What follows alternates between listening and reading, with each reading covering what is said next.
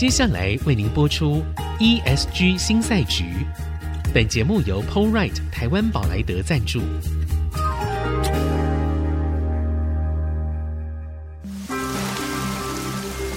这是企业永续的世纪挑战。这是绿色浪潮下的供应链课题。再造优势前瞻的产业竞争力。欢迎加入 ESG 新赛局。掌握先机，创造新局。欢迎来到 ESG 新赛局，我是节目主持人、人工智慧科技基金会执行长温怡玲。在我们今天节目当中，呃，很特别，其实可能也不太特别哦，因为我们一开始的时候在谈那个 ESG 哦，在台湾大概最早出生的其实是四大会计师事务所。好，所以呢，我们今天在我们做了半年的节目之后，终于邀请到 KPMG，也就是安侯建业的数位长。还有数位创新服务营运长，还有顾问服务部执行副总经理赖伟燕，问 好，跟大家问好。主持人好，还有呃各位听众大家好，好，我是 Wen。Wen 的 title 很多，而且每一个都非常长，但是我们可以发现它里面啊，通通都跟数位这件事情是有关系的。是的，对。那为什么我们会特别要邀请他哦？其实，在整个我们在谈 ESG 或者在谈近零排放的时候，会发现 data 非常重要。那 data 这个事情呢，它就整个会牵涉到数位化的部分。好，那这个呢，我们在等一下的节目当中会请教他关于科技的应用上面的问题哦，但是我们从头来过好了，因为呢，KPMG 是一个全球的大的机构哦，然后是顾问公司。那在后疫情时代，我觉得现在这个时代真的让人很沮丧。我们本来以为疫情过了之后，好日子就来了，但是疫情过了之后，发现说好像日子更难过。那这个日子非常难过，来自于高通膨，因为高通膨，所以美国升息，所以全世界的钱开始乱跑。好，然后呢，能源问题，因为这个跟俄乌战争有关系，嗯，还有我们延伸出来看地缘政治风险。好，那这些它其实对于企业来说都是非常大的考验哦。不管是它整个布局，或者是它整个应对的这个韧性上面要怎么去打造，都是非常大的挑战。那根据你的观察，全球跟台湾的企业经营者，我们各自会面对哪一些挑战？好，我觉得这个题目要蛮应景哦。应景是因为我们其实每年都会做一个 CEO 前瞻大调查，那主要就是目标是大概营收五亿美金以上的企业，全球企业包含台湾企业。那每年我们都会针对他们在意的风险去做一个排名哈、嗯。那最近刚出炉，是我们列出了前五大风险，是好给大家做一个参考。第一名就是监管法规风险，就是面对法规的严峻，大家会发现力有未逮，而且一个不小心可能就会有触法的状况。其实这跟 ESG 也有相关，对，对，会有相关。对，那第二个其实就是 ESG 了，第二个就是环境变迁的风险。好，那这跟 ESG 是非常高度的连接。好，那第三个就是新兴跟颠覆式的科技风险。嗯，好，这包含就是说，呃，科技在运用的时候，你到底有没有办法能够驾驭它？是。好，我常讲说，以科技来看，你有没有骑过摩托车？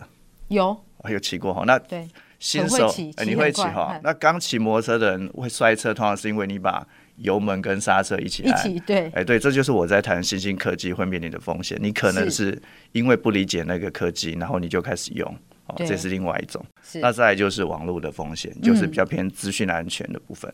啊，最后一个是刚刚主持人提到的属地主义的风险。大概就是五大风险，是我们看到不管是全球或者是台湾的 CEO 都同时讲出这五个风险是他们所在意的。是，那这个是他们的挑战哦。我我觉得对于台湾来说，它的状况是不是又跟全球的状况会有一点点不同？呃，没有太大的不同，但有一些细微的不同。我先讲，就是说。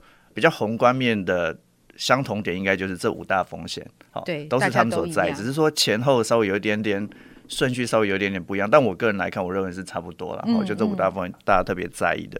那另外一个就是对未来景气，好，嗯，对未来景气的看法，其实呃，普遍都是看短是比较悲观，可是再看三年都普遍还是乐观，好。但在台湾有一个地方稍微落后一点点，就是细部去问他们说：“哎、欸，你对于你所属的产业跟景气，你的信心程度如何？”对，台湾稍微低了一点。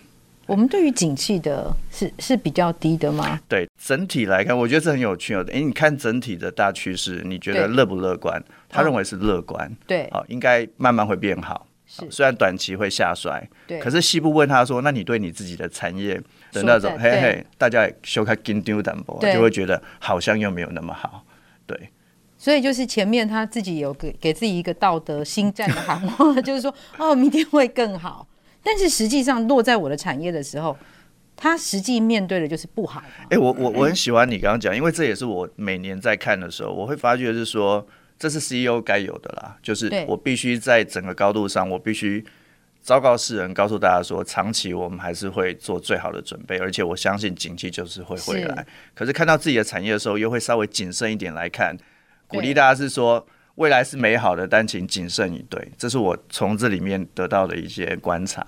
好，那假设这个是问卷的结果嘛？嗯嗯，那我我觉得是 KPMG 通常这一份，我也是每年我都非常在意哦，因为我觉得那个是一个比较大的轮廓。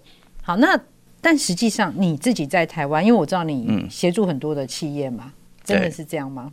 呃。我认为，如果就整体在来年预算的花费，确实大家会比较紧缩一点点。嗯，但你如果细部去看，是说会花在哪些地方？我认为花在数位、花在创新，他们还是会持续的去做投资。所以对我来讲，比较会是资源会去重新做一个配置，倒不是完全的一个紧缩。对，这个会有。但是我现在有一个比较有趣的问题，就是说，所谓的创新啊，或者是数位。这个预算它是有的，但是它会做到什么程度？那它主要拿来做什么用？哦，好，这个问题蛮好的。一样在这个调查里面，我也看到一些趋势的变化。嗯、我们用两个面向来看，我们会去问他们说：你们想要投资的是科技，还是是人才？嗯、台湾企业很特别啊，台湾企业在过去。谈数位转型的时候，我看大部分比较高比例是说，它还是会比较侧重在科技本身。是，但是在这一次二零二二年，我们的调查发现，在人才的比例拉高了，嗯、而且比其他的世界的国家都还来得高，都还来得高。对，那我的观察是说，大家对转型以人为本的这个细腻度跟他们的理解度开始提升，我认为是一件好事。对，也就是在数位赋能这一块，嗯，有没有一种可能啊？这样好像小人之心度君子之腹。请说。对，基本上一定是我们在之前，因为我们每次在讲转型都是数位化、数位优化、数位转型。好，这个是这个是很很常见的，但是其实我们都知道，那不是一个最好的路径嘛。对。好，所以在技术这个没有问题。那现在的人才的问题哦，我刚刚说小人之心的意思就是，会不会他们其实只是因为找不到人？所以他觉得我必须加薪，我才能够找到人，还是说我要在人才的培训上面，我要多放一些资源进来？我觉得这不是完全相同的事情。是是我我觉得回到刚刚那个框架来看哦，数位化、数位优化、数位转型，我常会觉得这个比较不足了。是，因为在我们的自己的方法论里面，我们认为。应该是数位化，然后客户为中心，是，然后再来才叫做数位转型，或者我们把它叫智能企业。是，那我觉得比较特别的地方就在中间那一块，嗯嗯、以客户为中心。那客户为中心，大家常会谈的时候，那外部的客户很合理，我要透过创新，透过开发新的产品或开发新的服务来满足这个客户。是，可是我们会再进一步的去问说，那你的内部客户是谁？哦，对，内部客户就是你的员工。那刚刚主持人问的是说，那他们是什么状况下开始重视员工？我觉得你讲的是完全百分百正确，就是发现要做的时候找不到人，对。然后当你开始重用他的时候，他告诉你我做到下个月。那特别是越新的人才哈，我觉得有好有坏啊。一方面大家开始重视，可是我另一方面也看到这些人才的泡沫化开始发生，那他们的忠诚度跟他们的流动率真的是变高。那这会涉及到是说，企业里面的文化跟 DNA 似乎少了一个比较好的载体，来容纳这些所谓的新的人才。对对，所以其实我们在看整件事情的走法的时候，不管是我们现在在谈的 ESG，或者是我们前一阵子在谈的最流行的那个叫数位转型，或者是 AI 导入，它始终中间都有一个很关键的问题，叫做人才。是，只是。人才呢，在以前他被当作是人力，嗯，对。那现在慢慢的，或许它可以调整成为一个我们认为的内，就是你刚刚说的，对。内部的客户。是，所以变成他们在工作上面他的发展的空间，对，他在职场那个环境里面的体验都会是非常重要的一个议题。是的，是的，是。好。所以呢，我们等一下会针对这样的一个新的状况，然后继续来请教数位长。好，就是关于我们接下来企业，当他面对这样的风险的时候，那他下一步除了人才之外，还有哪一些需要做的事情？我们先休息一下，再回来。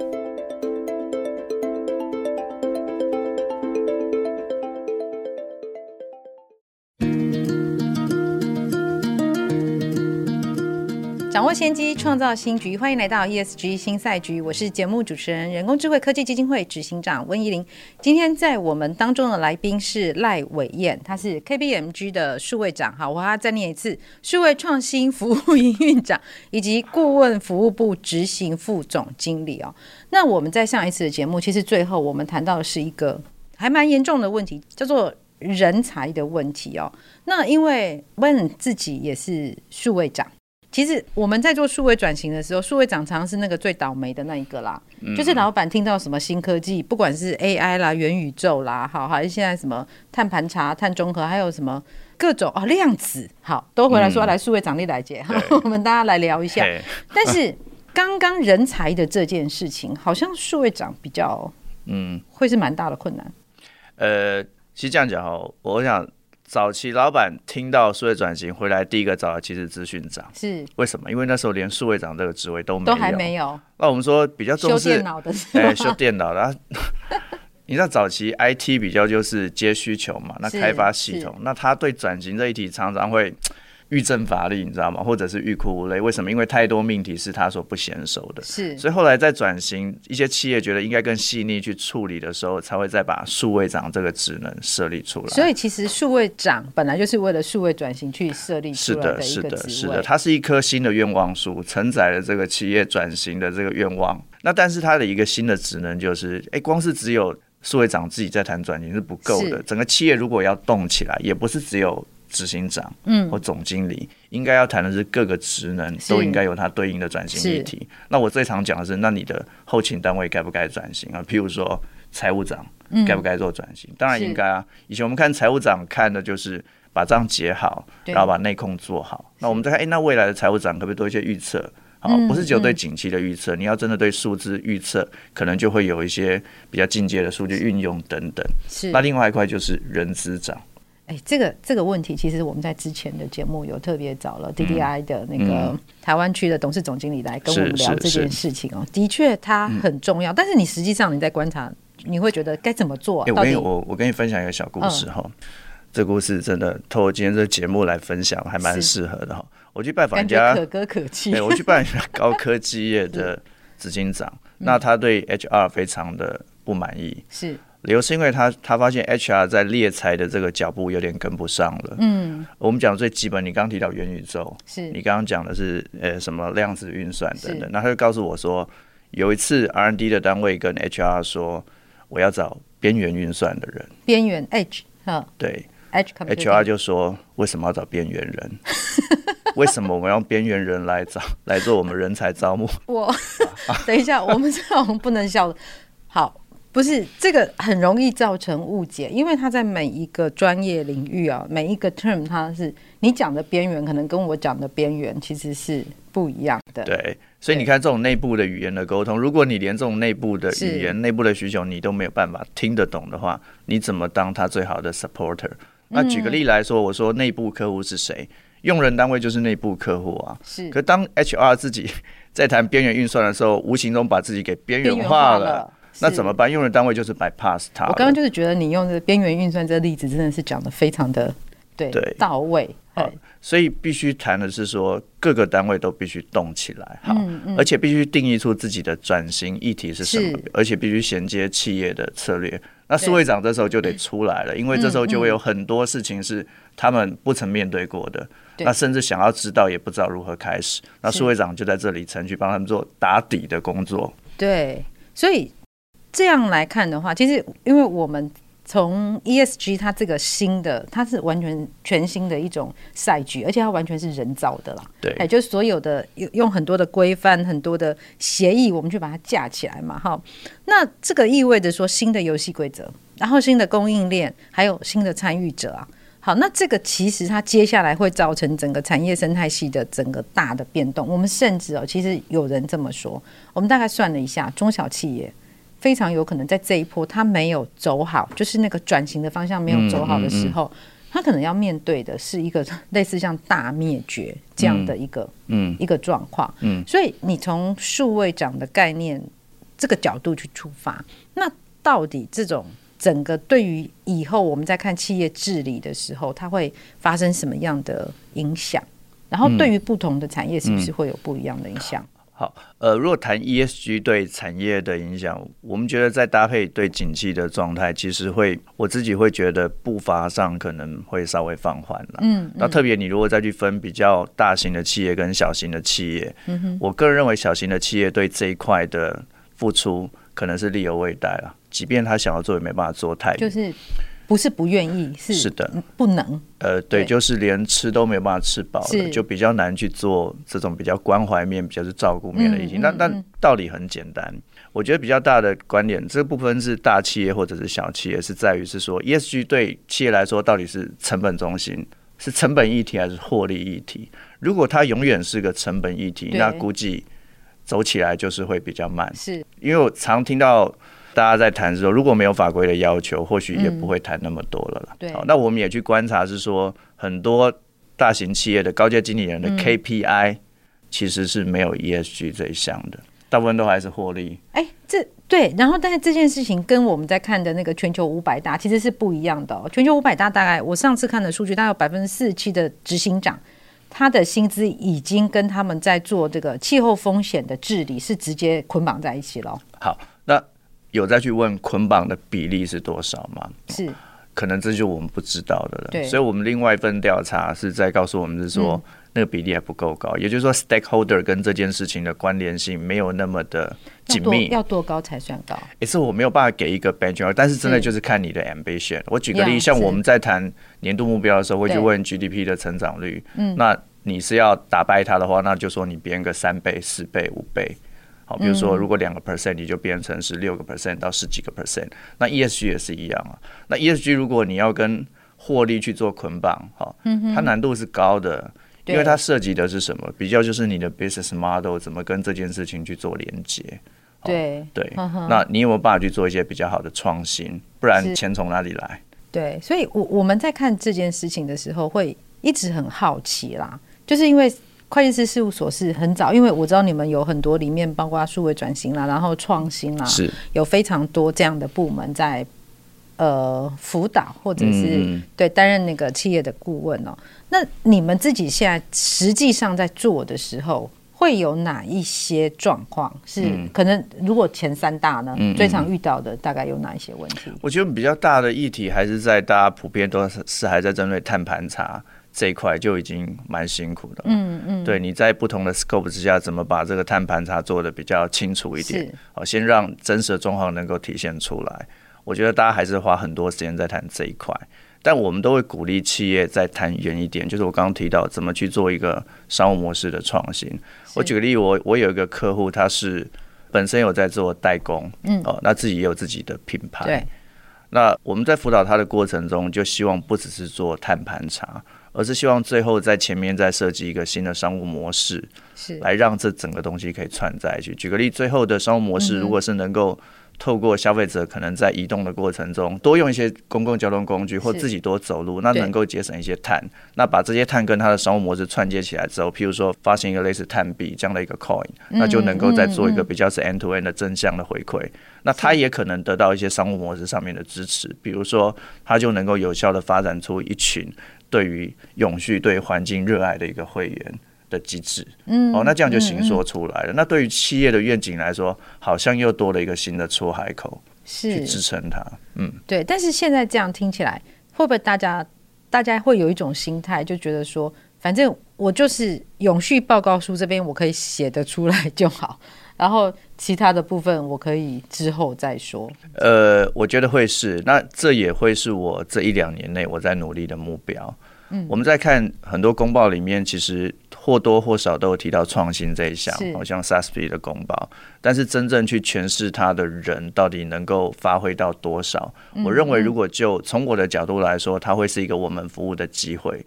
理由是因为大家对现在怎么去解这一题的能力跟资源相对是比较不足的。对，所以这个我们不能在节目上说哈，因为这样会泄露 业务机密吗？好，大原则呢？因为其实对。创新这个词啊，我们以前在在媒体的，我以前在媒体的时候，你知道每一期的杂志，你只要把“创新”这两个字摆到封面上面去，嗯、那一期呢，大卖不是？恭喜你，你下一期一定会成长，因为这一期一定是谷底。所以大家对于“创新”这个字眼，其实，在某种程度来说，可能是厌倦了哈，可能是无感了，或者是可能觉得说，好像跟我这个企业本身没有什么关系。嗯嗯、那这个回归到最原点，就是。啊，我就没有赚钱啊，嗯、或者我赚的钱就不够多啊，嗯、或者是说我就是找不到合适的人才啊，嗯、或者说，哎，我就是要找那种外国公司来，嗯、然后就是在技术的更新上面，我会花非常非常多的钱。好，所以这些事情哦，零零总总加起来，我觉得这几年，特别在这四五年，就是一波接着一波，嗯啊，AI 啦，数位转型啦，好，然后一直走到现在，又 ESG 的一个新的议题进来，所以到底应该要怎么走？对于数位长来说，在这个整个职能上面，好，它会产生什么样的转变？然后如何透过数位长去做一个数位的驱动，然后带动整个企业的变化？好，我们在下集的节目继续来跟大家分享。本节目由 PowerRight 台湾宝莱德赞助，PowerRight 台湾宝莱德与您一同掌握 ESG 浪潮的全新赛局。